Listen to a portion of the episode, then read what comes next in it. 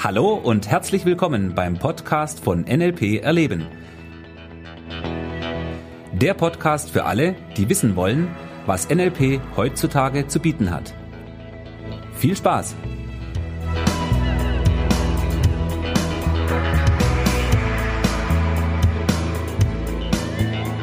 Ja, hallo und herzlich willkommen äh, zum NLP Erleben Podcast.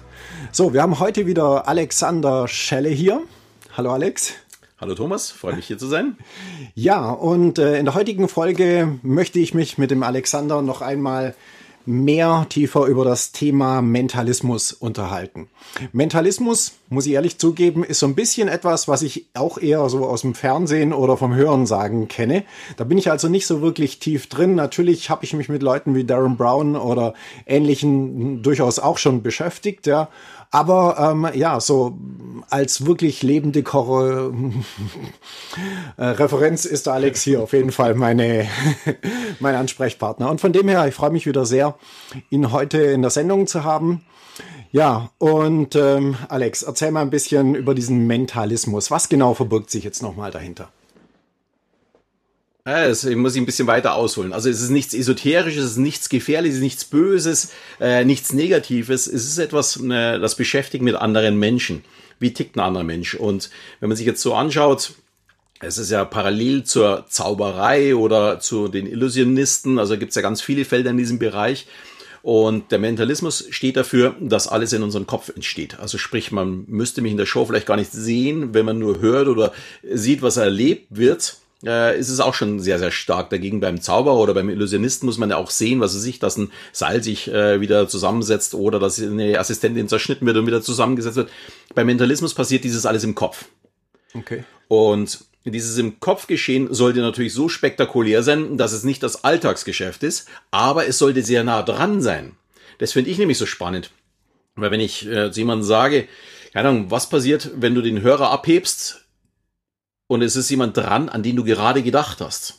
Ist die Frage, ist das Mentalismus? Äh, ist es Zufall? Woran könnte es sein? Natürlich, es rufen ja immer wieder dieselben Personen. Es kann durchaus Zufall sein. Mhm. Aber es passiert in unserem Kopf. Und mit dem Mentalismus versucht man im Grunde genommen zu schauen, wie weit können wir mit unserem Geist gehen? Wo sind die Grenzen?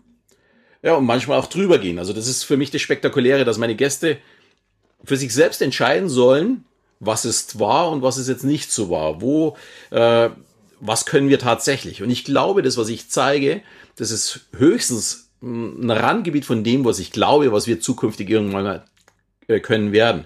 Das ist für mich zum Beispiel sehr, sehr spektakulär, dass in Australien, äh, die haben geforscht und die Forschungsleiter, die Sarah Lahl, hat dabei erkannt, dass sich Menschen synchronisieren. Mhm. Und zwar nicht nur so wie Spiegeln, sowas, sondern es kommen wildfremde Menschen zusammen und die messen dann die Herzfrequenz, den Hautwiderstand und die Gehirnwellen von diesen Menschen. Mhm. Und die kommen zusammen und es dauert nur wenige Sekunden, bis auf einmal die, also die sehen ja die Parameter auf den Monitoren und die sind ja wild durcheinander auf, bei, bei, auf beiden Seiten. Ja. Und auf einmal sind die synchron. Okay. Und jetzt fragt man sich, wie kann das sein?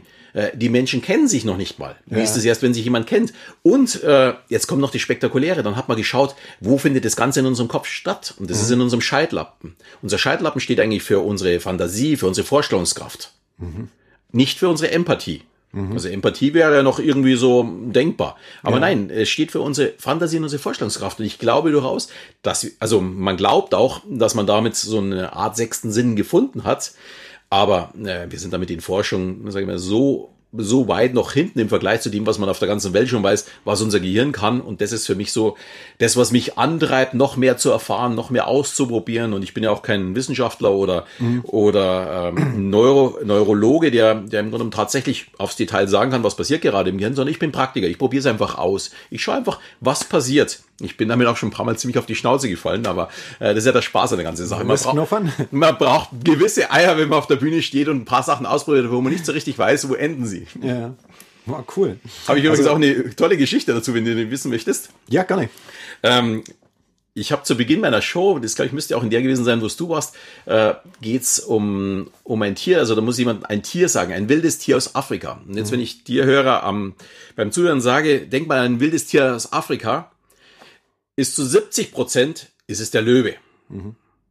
Aber es gibt halt dummerweise noch die restlichen 30 Prozent. Ich gehe tatsächlich auf die Bühne und gehe mit einem 100, äh, mit 100 Prozent rein. Ich habe keine Ausweichmöglichkeit. Ja. Ich weiß, äh, wenn der nicht Löwe sagt, ist das Problem groß. Mhm. Und ich hatte meine allererste Show Gehirnwäsche, war glaube ich 2014 und ich war so überzeugt davon, das muss funktionieren. Ich habe mir da gar keine Gedanken gemacht, dass das nicht funktionieren könnte. Ich stehe auf der Bühne, sag, sag mir ein wildes Tier aus Afrika.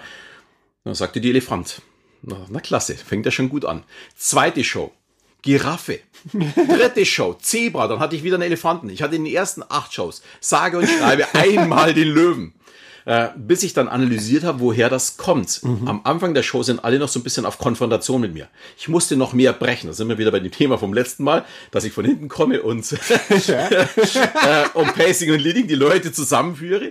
Und erst wenn die auf meiner Seite sind, wenn die, die nicht mehr überlegen, dann kann ich auch tatsächlich das Ergebnis erzielen, was ich möchte. Okay, wow, spannend. Das ist übrigens auch ganz spannend. äh, Ich habe auch die, die Veränderung, äh, den Satz verändert. Ich Ja. bin in den Konjunktiv gegangen.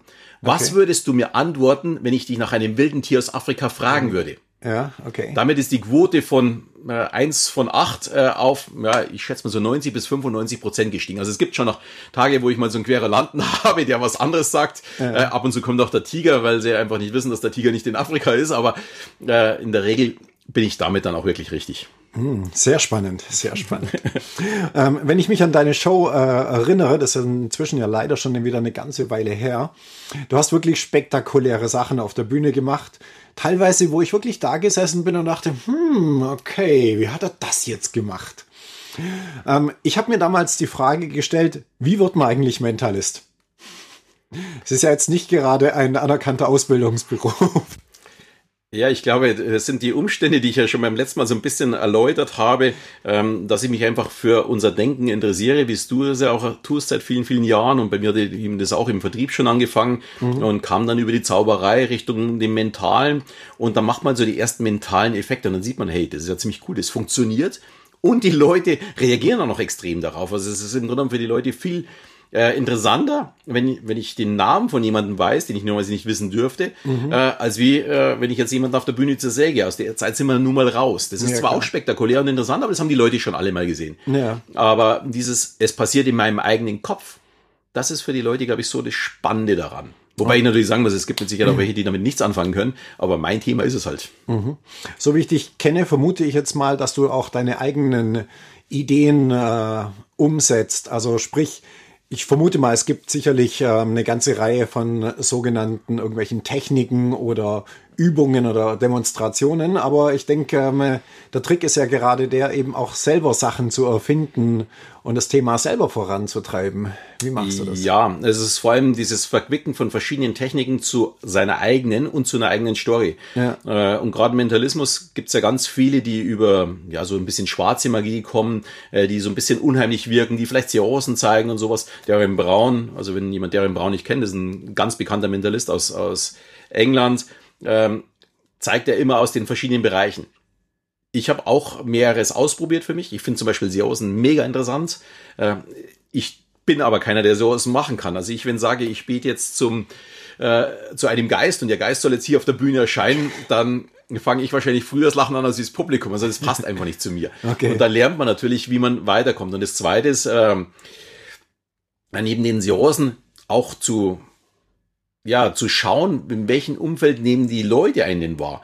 Und bei mir war es schon immer so, ich, ich lese sehr, sehr gerne und bin sehr tiefgründig und zu schauen, was, wo steckt unsere Forschung, was kann man ausprobieren, was kann man den Leuten erzählen. Und ich habe eine so eine Freude daran, wenn gerade ältere Menschen, und das machen komischerweise immer nur ältere Menschen, wenn da so ein 60, 70, 80-Jähriger zu mir nach der Show kommt und dann sagt, Mensch, Herr Schelle, heute habe ich wieder was Neues gelernt.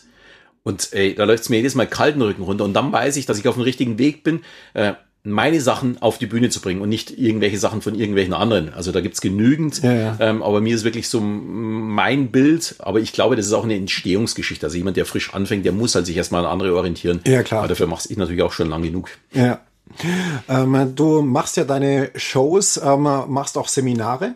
Ja. Also zum einen eben die Live-Shows und ich kann jedem echt nur empfehlen, sich diese Live-Shows anzuschauen. Es ist eine hervorragende Unterhaltung, aber eben mehr.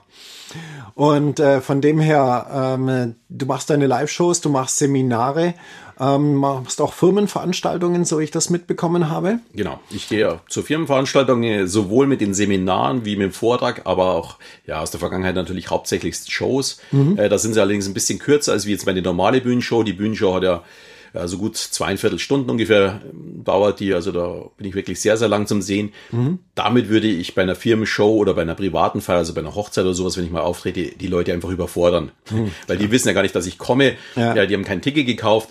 Und da empfehle ich immer so 40 Minuten zu machen. Danach mhm. ist Gesprächsstoff da für die nächsten drei Stunden. Da brauchen die dann auch nichts anderes mehr. Und äh, da werden mir dann auch danach immer Löcher in den Bauch gefragt. Und äh, es ist halt für sie überraschend. Und das, wenn noch länger gehen würde, äh, wird es nicht passen. Okay, Alexander, zum Schluss habe ich natürlich noch eine Frage für dich mitgebracht. Meine Frage lautet, was für ein Buch würdest du dem Hörer empfehlen? Und zwar Buch, nicht nur weil du es gut findest, sondern ähm, was für ein Buch hat wirklich einen Einfluss auf dein Leben gehabt? Äh, Im Grunde ist die Antwort für mich relativ einfach, weil ich ein großer Fan bin von John Strelecki. Äh, The Big Five for Life äh, habe ich leider Gottes, äh, was heißt leider Gottes, habe ich mit Tränen in den Augen äh, im Flug von Manchester nach München gelesen mhm. und hat bei mir totale Emotionen ausgelöst. Und du hast es ja auch in meiner Show gesehen mit meinem Puzzle am Ende, dass ich genau die Story aus diesem Buch, also das Museum des Lebens, äh, auf meine Bühne gepackt habe. Da komme ich aber jetzt wieder zu diesem Umkehrschluss. Äh, was habe ich selbst in meiner Show? Äh, ich habe das Ganze ja ganz anders gemacht. Ich habe es nicht als Museum des Lebens, sondern als Puzzle des Lebens. Bei mir sind es auch nicht 28.000 Tage, sondern 1.000 Puzzleteile. Denn wenn wir 83 Jahre und vier Monate alt werden, haben wir genau 1000 Monate gelebt. Es ist also ein 1000 Stück Puzzle. Mhm. Und in diesem Puzzle, hast du ja wahrscheinlich auch gesehen, ist tatsächlich mein Leben verarbeitet. Ich habe wirklich für jeden Monat in meinem Leben ein Puzzleteil da drauf. Und es wird auch ja, so alle halbe Jahr, Jahr wird es erneuert. Also man sieht immer wieder die, die Erneuerung, was noch dazugekommen ist, wie sich auf einmal die Kinder entwickelt haben. Und ich kann darauf schauen, noch leider Gottes Freunde sehen, die vielleicht schon gestorben sind. Und ja, es ist unheimlich bewegend immer wieder, wenn ich das Puzzle selbst anschaue. Und ich muss gestehen, es gibt auch die eine oder andere Vorstellung, äh, wo ich ein paar Tränchen verdrücken muss, während ich die Geschichte erzähle. Also gerade am Ende, weil es extrem emotional für mich ist. Also ja. das Buch heißt äh, The Big Five for Life, ist von John Strelecki. Ist ein absolut gutes Buch, kann ich absolut weiterempfehlen. Okay, danke dir. Gerne. Okay, super. Dann äh, sage ich an der Stelle erst nochmal vielen lieben Dank, Alexander, dafür, dass du in der Sendung sehr, heute sehr warst. Und ähm, ja, sehr spannendes Thema Mentalismus. Wenn du Interesse hast, schau mal auf dem Alexander seine Seite. Äh, unten in den Show Notes stehen äh, die Daten da dazu. Ja, und ansonsten, wie immer, lass es dir gut gehen und äh, wir hören uns dann in der nächsten Folge.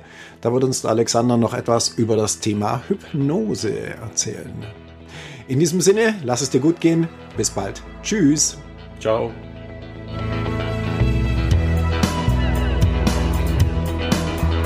Das war der Podcast von NLP Erleben. Für weitere Informationen gehen Sie auf www.nlperleben.de.